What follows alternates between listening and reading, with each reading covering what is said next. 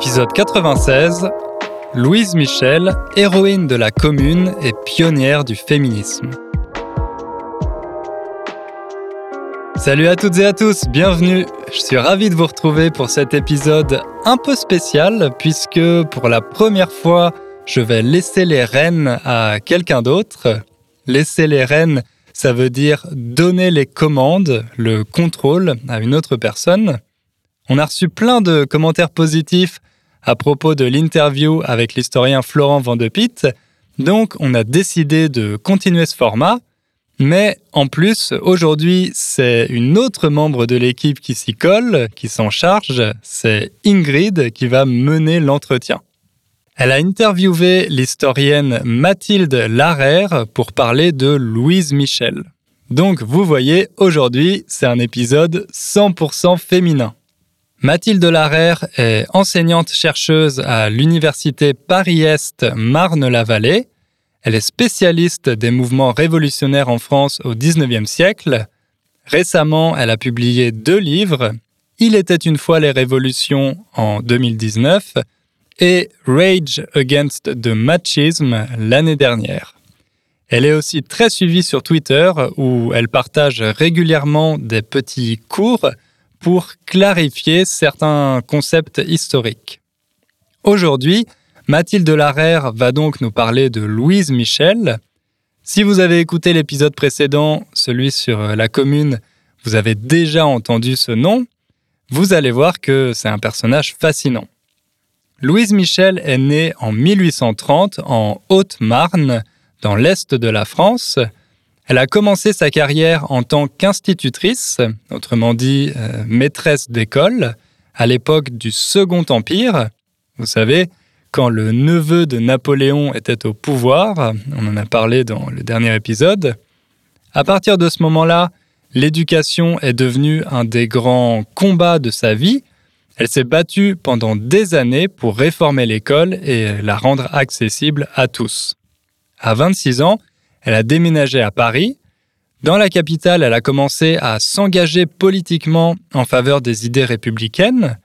Plus tard, elle a participé à l'insurrection de la Commune, dont elle est devenue une des principales figures, en prenant les armes pour combattre l'armée versaillaise.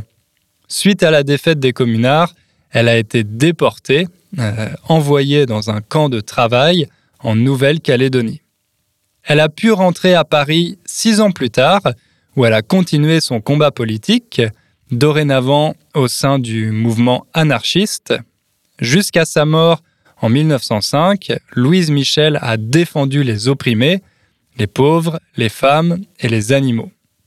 Plus tard, les mouvements féministes ont reconnu en elle une pionnière de leur cause. Voilà, je vous ai donné ces quelques repères, ces grandes lignes pour que l'entretien soit plus facile à comprendre. Je vous rappelle aussi que, comme d'habitude, la transcription de l'épisode est disponible sur innerfrench.com. Et maintenant, je laisse la parole à Mathilde Larère et Ingrid qui vont nous raconter comment Louise Michel a marqué l'histoire de la France.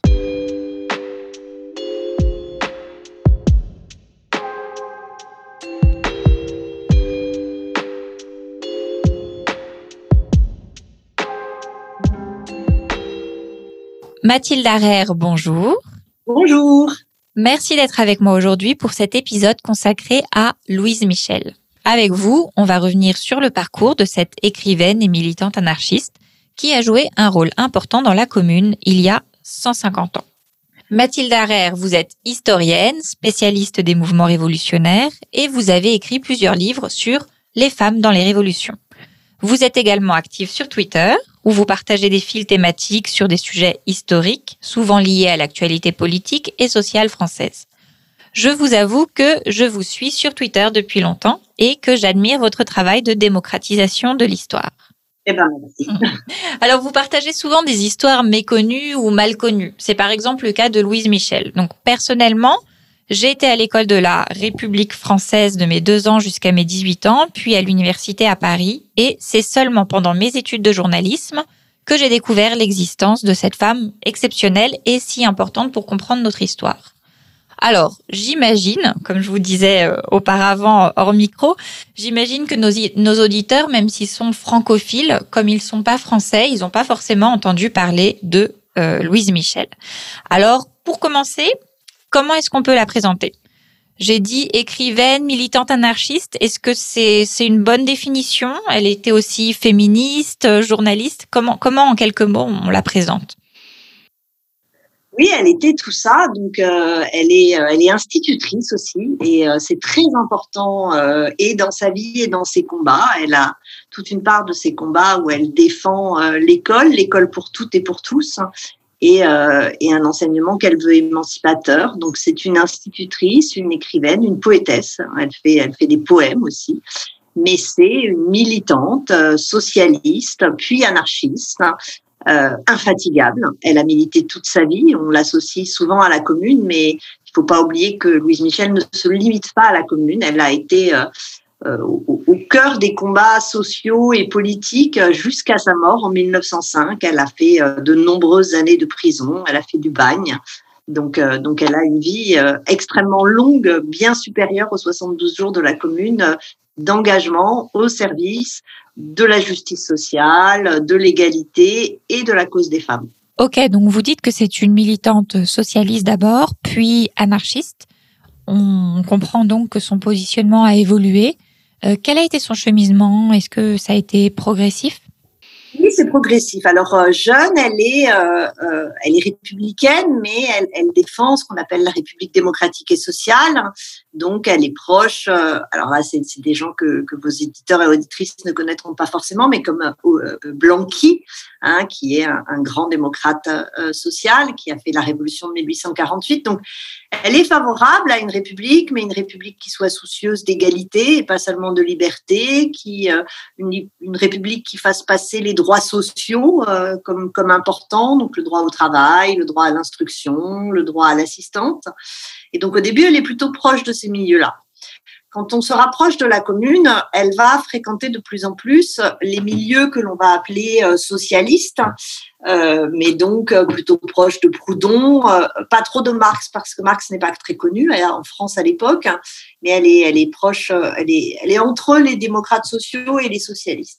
Et c'est l'expérience de la commune c'est l'expérience ensuite euh, lorsqu'elle est en, elle va être jugée, condamnée au bagne et au bagne elle va rencontrer des anarchistes, euh, dont Nathalie Lemel et d'autres, euh, elle va faire évoluer finalement sa conception politique et verser dans l'anarchisme, ce qui pour elle implique de ne plus faire confiance à la démocratie, de ne plus faire confiance aux élections, de ne plus faire confiance à la représentation nationale et de défendre une organisation politique par euh, par petites cellules autonomes euh, et, euh, et sans, sans État, voilà, ce qui est le propre de l'anarchisme. Elle, elle plus elle avance, plus elle considère que c'est le pouvoir qui corrompt et que donc euh, il faut s'en prendre en pouvoir et, et, éviter des formes de pouvoir euh, pour, euh, pour garantir les valeurs qui sont les siennes de justice.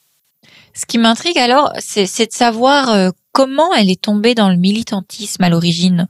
Est-ce que c'est par son éducation ou par un événement particulier? On peut retracer l'origine de son, de son militantisme? Alors, elle est, elle est assez tôt hein, proche des milieux euh, républicains. Donc, euh, c'est euh, une, une, jeune femme euh, qui naît euh, en Haute-Marne, qui qui reçoit une éducation. Alors, sans doute parce que parce que son père était, qui c'est qui est pas son père légitime, hein, était le, le, le, le, châtelain du château où exerçait sa, sa mère. Donc, c'est un c'est une, elle est le résultat d'un amour ancillaire. Enfin, quelle est la part de l'amour là-dedans, c'est toujours difficile à savoir. Mais, euh, mais elle reçoit une éducation et, euh, et elle devient institutrice. Or, euh, bah, dans les milieux des instituteurs et des institutrices, il y avait déjà un souci bien souvent de, de justice sociale. C'est des milieux qui étaient déjà à la base plus républicains quand, elle, quand elle obtient son brevet d'institutrice, c'est là qu'on c'est là qu'on a sa première prise de position. Donc avant, on ne sait pas très bien quand est-ce que le, le changement s'opère, mais quand elle devient institutrice, on est sous le Second Empire et sous le Second Empire, en France, pour exercer le métier d'institutrice, il faut prêter dans une école euh, publique, il faut prêter un serment de fidélité à l'empereur. Et elle se refuse à prêter ce, serment, comme d'ailleurs d'autres instituteurs et institutrices à l'époque, parce que justement elle refuse de, de soutenir l'empereur et cela marque son positionnement plutôt républicain. Et euh, elle va monter à Paris où elle va créer des écoles libres pour pouvoir enseigner. Et là, elle se rapproche euh, des milieux républicains, démocrates et sociaux, euh, fréquentant leurs clubs, rencontrant un certain nombre d'entre eux. Elle écrit d'ailleurs dans le journal de Blanqui, elle écrit dans le journal de Vallès. Et donc, c'est comme ça que l'on sait qu'elle est, plutôt proche de ces idées-là. Alors, je rappelle à nos auditeurs et auditrices que le Second Empire a eu lieu de 1852 à 1870. Dans les épisodes précédents du podcast, Hugo vous a parlé de Napoléon III. Hmm, c'était le, neveu de Napoléon Ier. Eh bien, c'est au tout début de ce régime que Louise Michel refuse de prêter serment. Donc, elle militait déjà activement depuis des années, pendant près de 20 ans, quand la commune, ce pourquoi elle est célèbre aujourd'hui, a commencé. Alors, quel a été son, son rôle exactement dans la commune? Est-ce qu'elle a été une actrice majeure de cette lutte ou est-ce qu'elle a été seulement un personnage parmi d'autres? Alors, elle est un parmi d'autres. Euh, d'autant que euh, la commune, euh, justement, tous les gens, hommes et femmes de la commune, ont toujours été soucieux euh, qu'il n'y ait pas de personnification euh, euh, du pouvoir ou des pouvoirs au moment de la commune. La commune est un événement profondément collectif hein, et tout le monde veillait bien à ce qu'il n'y ait pas des personnalités qui se dégagent. Donc, donc donc il n'y a pas, pas, Louise Michel, mais pas plus non plus. C'est sans doute pour ça, parce que vous avez dit au début que Louise Michel est peu connue, mais c'est sans doute la plus connue, sans nul doute, des communards et des communardes. Euh, en France, euh, quand on demande à des gens qui connaissent peu la commune, si on leur demande un nom de communard ou de communarde, c'est Louise Michel. Il y a beaucoup d'écoles à son nom, il y a des rues à son nom, il y a des places à son nom. Et depuis deux ans, elle est euh, euh, la seule référence à la commune dans les programmes scolaires. Donc euh, c'est nouveau, mais elle, est de plus en plus, elle est de plus en plus connue. Et, et, je pense que si elle est si connue, c'est parce que justement la commune n'ayant pas dans l'organisation de ses pouvoirs, il n'y a, y a, pas il n'y a pas un chef de la commune, il y a, c'est toujours des pouvoirs euh, collégiaux, collectifs. Hein. Il n'y a pas de figure de grand homme qui s'impose s'agissant de la commune. Et finalement, c'est cette absence d'une figure de grand homme qui, dans le cadre en plus de notre histoire, qui qui, de France, qui, valorise toujours les grands hommes euh, au détriment des femmes, on puisse avoir cette figure de femme euh, qui, qui s'illustre. Alors, qu'est-ce qu'elle fait dans la commune? Alors, elle avait déjà été très active avant la commune dans le siège de Paris, parce que euh, avant que Paris ne, se soulève et, et, ne devienne la commune, Paris a été assiégé par les armées prussiennes pendant presque trois mois, hein, de, de, septembre à janvier 70, euh, 1870 euh, à 1871. Et elle a déjà eu un rôle très important. Elle fréquentait des clubs, elle, veillait beaucoup au ravitaillement, notamment elle a assuré le ravitaillement des élèves de son école pour être sûr qu'ils puissent manger. Paris étant aussi assiégé, on, on, a, est mort de faim hein, dans le Paris de la commune. On a mangé des rats, des chats, des éléphants pour ceux qui avaient les moyens de manger les éléphants du zoo. Et, euh, et, donc, elle, est, elle, a déjà un rôle important et elle était, elle a même déjà un rôle politique important puisqu'il y a, il y a des soulèvements pendant cette période, notamment euh, juste après l'armistice, le 22 juin, il y a une tentative de prise de l'hôtel de ville et euh, Louise Michel y participe. Et ce qui a beaucoup marqué les contemporains on continue à parler maintenant, c'est qu'elle y participe habillée en, homme, hein, ce qui est euh, un interdit. Hein. À l'époque, une femme ne peut pas s'habiller en homme, c'est euh, euh, interdit par la loi. Et, elle a fait le coup de feu. Donc elle a avait un fusil et elle a tiré, ce qui a aussi été inenvisageable pour une femme à l'époque. Donc quand la commune commence, euh, elle est déjà connue, Louise Michel. En 1869, avec d'autres femmes, elle a signé un manifeste pour euh, les droits des femmes et l'égalité homme-femme. Elle est déjà connue aussi dans les milieux féministes. Donc euh, c'est c'est pas une personnalité lambda. Pendant la commune, elle va, elle va jouer. Alors, la, particularité de Louise Michel pendant la commune, c'est que c'est vraiment une combattante. Euh, alors que beaucoup de femmes de la commune ne sont pas allées jusqu'à prendre les armes, parce que vraiment ça ne se faisait pas à l'époque. Hein, et, et, et, les, ni les hommes ni les femmes n'envisageaient que les, les, femmes puissent combattre. Or, elle, elle a combattu. Elle a d'ailleurs passé une grande partie de la commune, non pas à Paris, mais sur les lieux des combats qui opposaient les armées de la commune aux armées de Versailles, donc là où était le pouvoir, euh, dans euh, la banlieue de Paris à l'ouest, donc au fort d'Issy-les-Moulineaux, etc. Elle s'est battue. Hein, c'était, euh, elle s'est battue les armes à la main. Elle a d'ailleurs été blessée, mais dès qu'elle a été remise, elle s'est rebattue. Mais sinon, elle a participé aux quelques clubs auxquels elle appartenait et elle a écrit beaucoup dans les journaux de la commune. Oui, elle s'est donc battue avec les armes et avec la plume, comme je vous ai entendu dire dans une de vos interviews.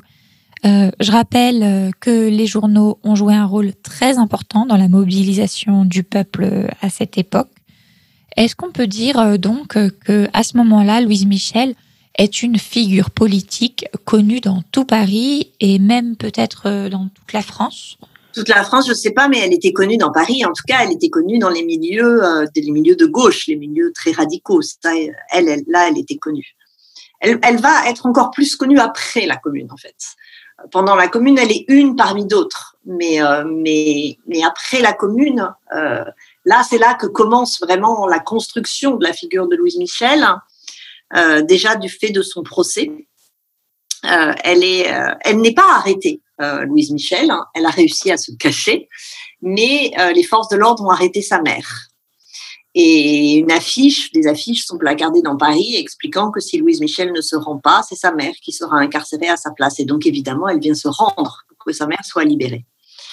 Et donc, elle va être jugée et, euh, lors de son procès, le 18 euh, décembre 1871, elle est d'un courage qui va forcer l'admiration, euh, ne niant absolument aucun des faits qui lui sont reprochés, euh, ne tendant, enfin, ne, prenant aucune des perches qu'on lui tend pour la sauver. Notamment, les juges essaient de lui faire dire que elle a rejoint la commune par amour. Elle aurait été euh, finalement, c'est l'amoureuse qui aurait suivi Théophile Ferré et, et, et c'est pour ça qu'elle se serait, au dire des juges, corrompue dans la commune. Et elle dit mais non, pas du tout. Je n'avais qu'une passion, la révolution. Euh, et, et, elle est là, et elle est face à ses juges, et, et elle est debout, et elle dit, mais euh, vous êtes des hommes, je suis une femme. Hein. Euh, de toute façon, quoi que je dise, vous n'allez pas changer. Tuez-moi, ne soyez pas lâche, tuez-moi. Je mérite le plomb comme mes camarades. Bon, en fait, elle, elle va être condamnée au bain parce que on, a peu condamné à mort des femmes. Hein. Il y avait une, leur sexe les a protégés quelque part de la, condamnation, à mort. Donc son procès déjà marque beaucoup. Et puis euh, à son retour hein, du bagne, elle va être acclamée. Hein, parce que l'on parle d'elle, parce qu'elle a des soutiens qui, qui, entretiennent sa mémoire. Et par la suite, en fait, d'elle-même, elle va entretenir sa figure. Hein. Euh, quand elle rentre du bagne, elle propose tout de suite à tous les journaux, quel que soit leur bord politique, une interview en échange euh, de sommes d'argent qu'elle va euh, donner euh, aux, aux, réfugiés et aux, amnistiés de la commune pour les aider à s'en sortir financièrement. Donc tous les journaux de l'époque et même les journaux les plus conservateurs comme le Gaulois vont avoir leur interview de Louise Michel, hein, où évidemment elle dit ce qu'elle pense, hein, elle ne change pas en fonction. Et ensuite, elle va multiplier les conférences, euh, être là à tous les moments de commémoration de la commune. Donc, elle, elle a largement participé à la construction de sa figure. Louise Michel, euh, euh, pour montrer son importance hein, dans l'après-commune, c'est une des rares femmes dont on a fait une statue de son vivant au musée Grévin. Et le musée Grévin lui envoie des lettres euh, pour lui dire voilà, vous voulez être présentée comme ça, comment Et c'est elle qui choisit comment elle va être mise en, statut de cire dans ce fameux musée Grévin euh, qui, était déjà important à l'époque. Donc, euh, donc c'est une figure très importante. Elle est régulièrement arrêtée parce qu'elle participe à des, à des rassemblements, à des, à des, euh, à des rassemblements de nature insurrectionnelle. À chaque fois qu'elle est arrêtée, le pouvoir est embêté parce que Louise Michel en prison, ça veut dire euh, des journaux qui appellent à sa libération, des pétitions. Donc ils se disent oh non, pas encore Louise Michel en prison. Donc il la gracie, elle dit ah non, non, non, moi je sors pas tant que tout le monde sort pas. Donc vraiment c'est voilà, c'est, c'est, elle est, euh, elle est très, très connue. C'est, c'est une des personnalités, alors pas celle dont on parle le plus dans la presse des années 1890-1900, euh, euh, mais après, après les, les, les, chefs de gouvernement et les principales personnalités euh, politiques du moment, c'est une des dix personnalités les plus citées dans la presse de l'époque. Ah, d'accord. Donc, elle était vraiment connue à l'époque. c'était pas c'était une personne parmi d'autres, mais qui après est devenue une, une superstar, on peut dire. Mais euh, du coup, euh, je, je, me demande comment comment est-ce que ça se fait que moi j'en ai entendu parler seulement très tard, euh, quand j'ai commencé à fréquenter des milieux féministes ou des journalistes? Pourquoi est-ce qu'on n'en a pas parlé à, l'école? Est-ce que c'est une volonté de ne pas la placer dans le roman national à, à une certaine époque, en tout cas? Alors, au moment où vous étiez à l'école, de fait, on n'en parlait pas, mais euh, les programmes scolaires changent. Hein. Euh, donc euh, maintenant, les, élèves en ont plus entendu parler. c'est le produit du fait que bah, du, depuis finalement une décennie et c'est lié euh, euh, à l'essor du mouvement féministe parce que le mouvement féministe a porté la figure de Louise Michel aussi puisqu'elle-même était euh, avait avait des propos féministes très clairs. On a des très belles citations féministes de Louise Michel qui s'opposaient à à, la domination de la femme dans le cadre du mariage, qui s'opposait à la prostitution, qui défendait une école pour les filles et les garçons. Et à l'époque, euh, c'était pas si évident que ça. Donc les féministes ont porté la figure de Louise Michel. Ils l'ont, ils l'ont mis en avant. Et d'autre part, en fait, depuis les années 2000, il y a un retour aussi de la mémoire de la commune. Et finalement, cette rencontre entre ce retour de la mémoire de la commune et euh, cette, euh, euh, cette, valorisation de la figure de Louise Michel par les féministes fait qu'elle devient euh, depuis depuis, je dirais, 4-5 ans, euh, une figure désormais beaucoup plus importante et beaucoup plus connue, et que donc elle est rentrée dans les programmes scolaires il y a deux ans. Et donc maintenant, maintenant c'est le cas. Mais, c'est vrai que je pense qu'entre le moment où vous étiez à l'école, ça s'est fait justement le moment où vous l'avez rencontré, dans, dans, les milieux féministes et, et, dans les écoles de journalistes, c'est aussi le moment où on ressort cette figure qui avant était connue essentiellement euh, la mémoire de la commune et donc de Louise Michel, elle était euh, transmise uniquement dans les milieux militants, donc euh, elle n'était pas dans le roman national, comme la commune ne l'était pas. Le roman national, qui c'est quand même, bon, évidemment, il évolue, mais c'est sédimenté au début de la Troisième République. Or, la Troisième République se sent finalement assez coupable de cette répression de la commune et, et, et donc, euh, le, la Troisième République veut oublier la commune. C'est pour ça qu'elle va les amnistier. Il faut oublier, euh, il faut, il faut, comme, comme on veut oublier une tâche, une tâche dans son histoire. Et donc, euh, la commune n'est jamais vraiment rentrée dans le roman national. C'est vrai qu'encore aujourd'hui, on entend encore beaucoup que la commune a été un, épisode insignifiant, en tout cas que ça n'a pas vraiment apporté un changement concret. Est-ce que la figure de Louise Michel, enfin ses actions, son militantisme, est-ce que c'est quelque chose qui est plutôt symbolique, qu'on retient dans l'histoire comme euh, quelque chose de beau et des grands discours, ou est-ce que concrètement, dans les lois, dans les habitudes sociales, elle a provoqué euh, un réel changement alors la commune a fait plus euh, que ce que l'on ce que l'on veut bien dire souvent parce que au bout du compte quand on regarde tout le programme de la troisième République entre son installation définitive hein, en 1880 et, 1905, euh, la Troisième République applique le programme de la Commune. C'est-à-dire que la commune avait défendu euh, l'école gratuite euh, euh, laïque et obligatoire. Elle est mise en place par les lois Ferry en 1880-82. La commune avait proclamé le service militaire obligatoire pour tous. Le, la Troisième République le met en place entre les années 90 et le début du 20e. La commune avait proclamé la séparation de l'Église et de l'État l'Église et l'État sont séparés en 1905. Donc en fait, la plupart euh, de, du programme de la commune, parce que la commune a un programme républicain et, euh, et, que la République installée va reprendre le programme républicain qui était celui de la commune, mais sans jamais euh, en reconnaître la maternité communarde en fait, comme si c'était la République, mais en fait c'était déjà là au moment de la commune. Donc oui, ce qui, ce qui a, ce qui a ajouté, c'est difficile de dire qu'elle a agi, parce que de toute façon, c'est collectif, la commune, donc c'est jamais elle toute seule. Mais euh, ces idées euh, d'une école, justement, plus émancipatrice, plus ouverte pour les filles et pour le garçon, on va le retrouver par la suite. Et, d'autre part, elle a pesé, euh, pas forcément dans, les lois qui vont venir, mais dans les idées. Et alors, il y a quelque chose qui reste de Louise Michel.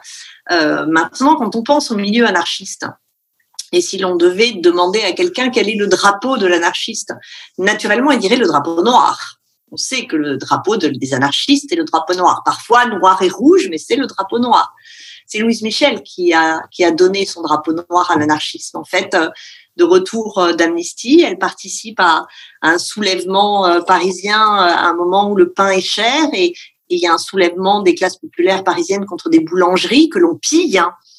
Et, et, Louise Michel, avec un, un, de, un, un tissu, fabrique un drapeau noir et explique que euh, elle utilisera désormais le drapeau noir et pas le drapeau rouge, car le drapeau rouge était celui de la commune, mais qu'il a été souillé du sang des communards, hein, et que maintenant son drapeau est le drapeau du deuil de la commune.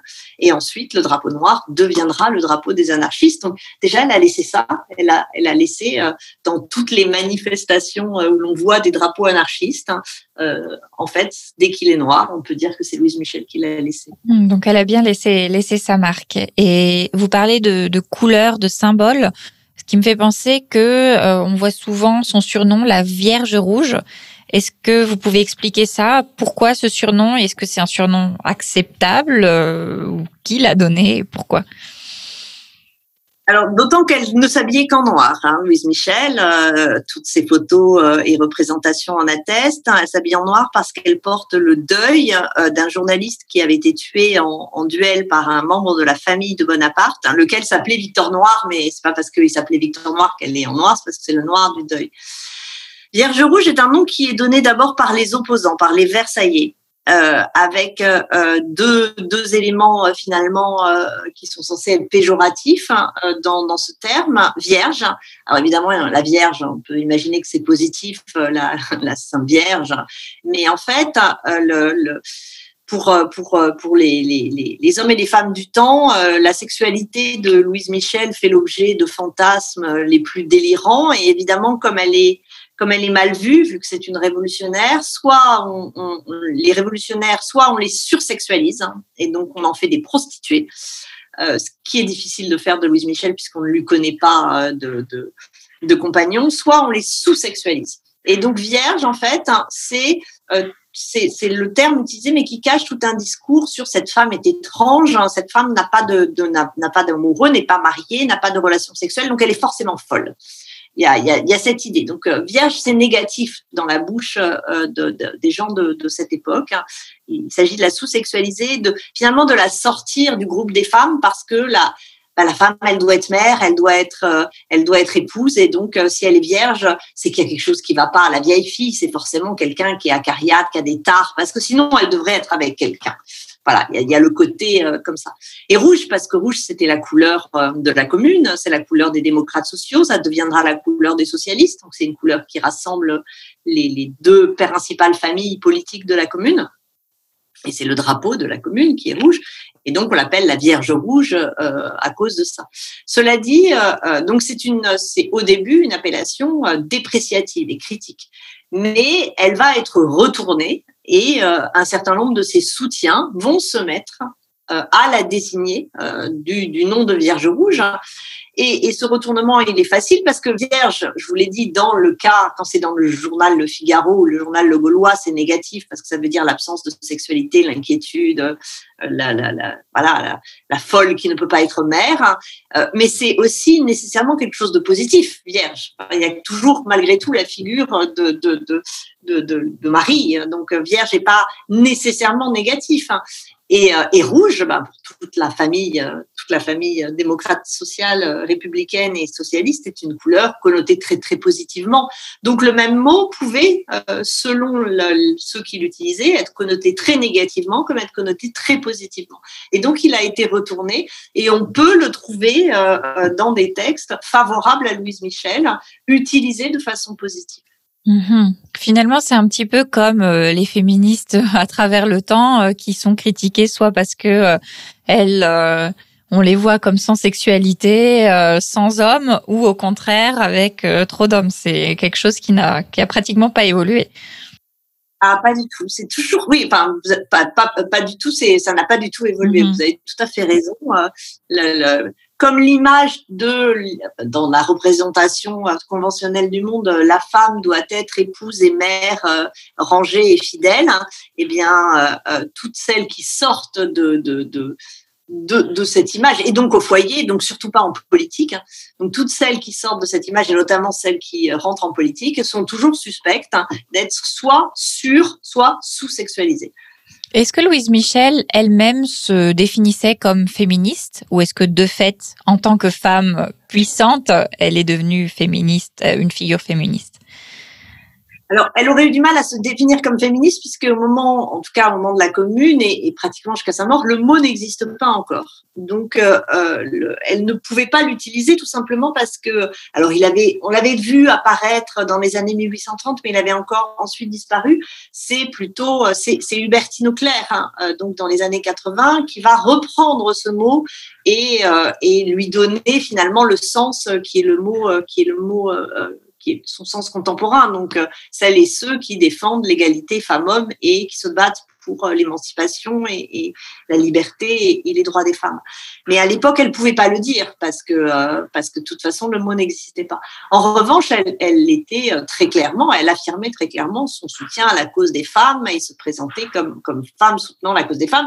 Je, vous l'ai dit, en 1869, elle signe avec d'ailleurs d'autres d'autres parce qu'elle n'est pas la seule, hein, d'autres femmes que rétrospectivement on va qualifier de féministes, Paul Minck, André Léo elle signe un texte pour, euh, pour euh, l'émancipation des femmes, un manifeste pour les droits des femmes.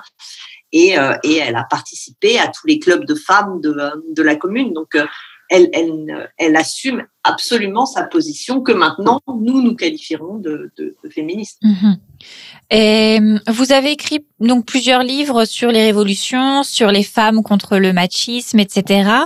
Euh, Est-ce que pour vous, Louise Michel est euh, vraiment le personnage incontournable de euh, la lutte révolutionnaire et de la lutte féministe en France? En tout cas, c'est un, un des personnages et donc sans doute l'une des principales femmes incontournables de cette histoire. Ça, c'est sûr. Je dirais pas que c'est la seule parce que je, je, fais toujours attention à, à, à ce qu'aucune figure, euh, fût-elle euh, euh, intéressante, riche et, et, et, touchante comme celle de Louise Michel, n'invisibilise la lutte collective qu'il y a derrière. Euh, Louise Michel ne doit pas être la forêt, enfin l'arbre qui cache la forêt des femmes. Il y avait plein d'autres femmes qui se sont battues à son époque comme avant et il n'y a pas de raison de parler d'elles et d'oublier les autres, euh, que ce soit la commune, Nathalie Lemel, Elisabeth Dimitrieff, euh, Paul Minck, André Léo et tant d'autres. Et en 1848, Jeanne de Rouen, Eugénie Nouvoyer. Il y en a tellement que, que il faut pas qu'elle, il faut pas que ça soit la seule dont on se souvienne euh, et qu'on oublie les autres. On a tellement déjà oublié les femmes derrière des grandes figures d'hommes. C'est pas pour créer une grande figure de femme qui fasse la même chose sur les autres femmes. Mais euh, cela étant dit, euh, évidemment, euh, quand il faut en citer ne serait-ce que cinq, elle est dans les cinq. Hein. mais en général, je me refuse à n'en citer qu'une. Mais si on dit cinq, je la mets dedans, bien sûr parce qu'elle elle, euh, elle, rassemble tout ça, mais je, la, sans la réduire à la commune, en n'oubliant jamais ce qu'elle a fait après, en n'oubliant jamais ses, ses combats euh, aux côtés des travailleurs et des travailleuses et des femmes, des animaux. Euh, c'est quelque chose, en relisant les textes de Louise Michel, c'est une des premières à défendre les droits des animaux et à s'opposer à la violence qui pouvait être faite aux animaux dans, la France de la fin du 19e siècle. Elle a des positions extrêmement avant-gardistes euh, pour la défense des animaux euh, et disant que voilà, quand on l'homme l'homme oublie ses droits et oublie ce qu'il est quand il maltraite un animal. Mm-hmm. Et si nos auditeurs et auditrices ont envie d'en savoir plus justement sur toutes ces femmes, sur Louise Michel, ces combats qui sont si différents, euh, si diverses, et aussi euh, sur les autres femmes que vous avez citées, euh, j'avais envie de leur conseiller vos, vos deux derniers livres, notamment et aux éditions du Détour parce que j'ai l'impression que c'est des livres qui sont quand même accessibles, qui permettent de vulgariser, de ne pas utiliser des mots trop compliqué. Il y a aussi des images. Donc, est-ce que ça, c'est, une volonté que vous avez spécifique de pouvoir justement eh, partager les histoires de ces femmes pour qu'elles soient plus connues, pour un peu rattraper ce, manquement euh, dans, le roman national et dans l'histoire? Oui, c'est, un, c'est je peux le dire, c'est un combat que je mène, c'est-à-dire que je j'essaie de passer le savoir scientifique, universitaire, académique, passionnant, foisonnant, mais parfois difficile à comprendre parce que parce que écrit euh, avec une complexité qui n'est pas à la portée de, de, de, tous les publics, parce que euh, souvent allusif, hein, comme on écrit quand on est prof, on écrit euh, pour des gens qui sont censés connaître, donc on n'explicite pas les concepts. On reste donc il y a beaucoup de livres qui sont passionnants mais qui ne sont pas lisibles par tout le monde et, moi je pense qu'il faut absolument transmettre hein, ce savoir qui se trouve parce qu'il est cherché, hein, le, produit de la recherche universitaire pour le grand public. Et donc, je, suis très attentive à l'éducation populaire, à la vulgarisation euh, et justement à adopter euh, une langue simple hein, qui soit qui soit qui soit lisible euh, ou écoutable par des gens qui n'ont pas forcément dix années de formation en histoire et et un énorme bagage de connaissances historiques avec eux. Et est-ce que ces femmes dont vous parlez dans vos livres euh, n'ont été moins prises au sérieux parce qu'elles étaient des femmes ou parce que leur combat était vu comme plus futile, parce que sociaux Vous parlez des animaux, par exemple. C'est vrai que souvent, on voit, même encore aujourd'hui, les luttes des intellectuels, que certains combats sont vus comme euh, pas assez sérieux. Qu'est-ce qui jouait sur le fait qu'elles soient si inconnues? Leur sexe ou leur combat? Ah, Leur sexe parce que parce que les, les combats qu'elle menait, là, on parle des animaux, euh, euh, mais au même moment, Zola mène le même combat et n'est absolument pas tourné en ridicule hein, euh, parce que c'est Zola.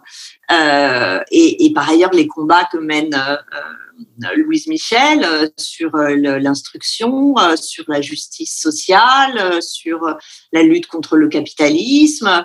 Les autres le, le, mènent de la même façon et eux ont leur place dans l'histoire. Non, c'est parce que c'est une femme hein, et parce que parce que les femmes n'ont pas n'ont pendant très longtemps pas eu leur place de toute façon dans la politique, dans la cité, etc. On considérait que leur place était au foyer. Donc, euh, dès qu'elles sortaient de leur place, euh, on essayait de les y remettre. Hein. et après, elles n'ont pas eu leur place dans l'histoire. On ne racontait pas cette euh, l'histoire et, le rôle qu'elles ont joué. Et c'est depuis les années 70 l'œuvre d'historiens et d'historiennes que de rappeler, de démontrer, d'illustrer et de faire passer ce rôle qu'ont joué les femmes et des femmes dans notre histoire pour qu'on ne l'oublie pas. Mhm. eh bien, bah, merci beaucoup euh, de participer à, à la diffusion de ce savoir. C'est vrai qu'il est très important. Euh, moi, je trouve ça passionnant et je suis sûre que nos auditeurs vont, et auditrices vont aussi euh, être très intéressés, vont vouloir creuser le sujet. Donc, pour pour que vous puissiez euh, vous pencher sur le sujet, donc les vos deux derniers livres, c'est Il était une fois les révolutions et je vais peut-être mal le prononcer pour nos auditeurs anglophones, désolé, mais Rage Against the Machisme. Euh, donc voilà, n'hésitez pas, c'est aux éditions du Détour. Merci beaucoup. Je termine tout le temps mes interviews en demandant si on a oublié quelque chose d'essentiel. Alors si je vous dis, voilà, Louise Michel, les révolutions, est-ce que vous pensez que il y a quelque chose vraiment essentiel que vous voudriez rajouter pour qu'on sache sur elle? Qu'est-ce que je voudrais rajouter sur Louise Michel? Là, je ne vois pas. Je crois qu'on a quand même bien fait le tour. Hein. On a dit beaucoup de choses sur Louise Michel. Elle était euh, d'un courage, je pense, assez exceptionnel. Souvent, les gens me demandent que si j'aurais aimé être Louise Michel. Non, je n'aurais jamais eu le courage euh, qu'elle a eu. Très bien. Ben, merci beaucoup pour euh, avoir accepté l'invitation et pour nous avoir éclairé sur ce sujet. Merci.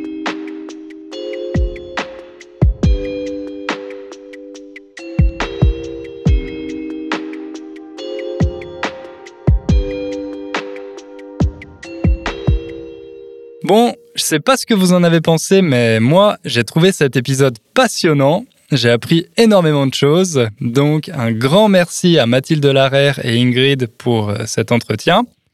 J'espère que ce nouveau format vous plaît. J'imagine que certains d'entre vous en avaient marre d'entendre seulement ma voix. Donc maintenant, il y a un peu plus de diversité. Mais si vous trouvez ces entretiens trop difficiles, dites-le nous. Tout le monde ne progresse pas à la même vitesse, c'est normal. Peut-être qu'il faut créer un autre podcast plus avancé pour les interviews et continuer les épisodes solo ici. Euh, je sais pas, on expérimente. Mais dans tous les cas, on a besoin de vos retours, de votre feedback pour savoir si on va dans la bonne direction ou non. Donc dites-nous tout ça dans les commentaires ou en envoyant un email à bonjour@innerfrench.com. Merci à toutes et à tous pour votre fidélité. N'oubliez pas de faire un peu de français tous les jours et on se retrouve très bientôt pour un nouvel épisode. Ciao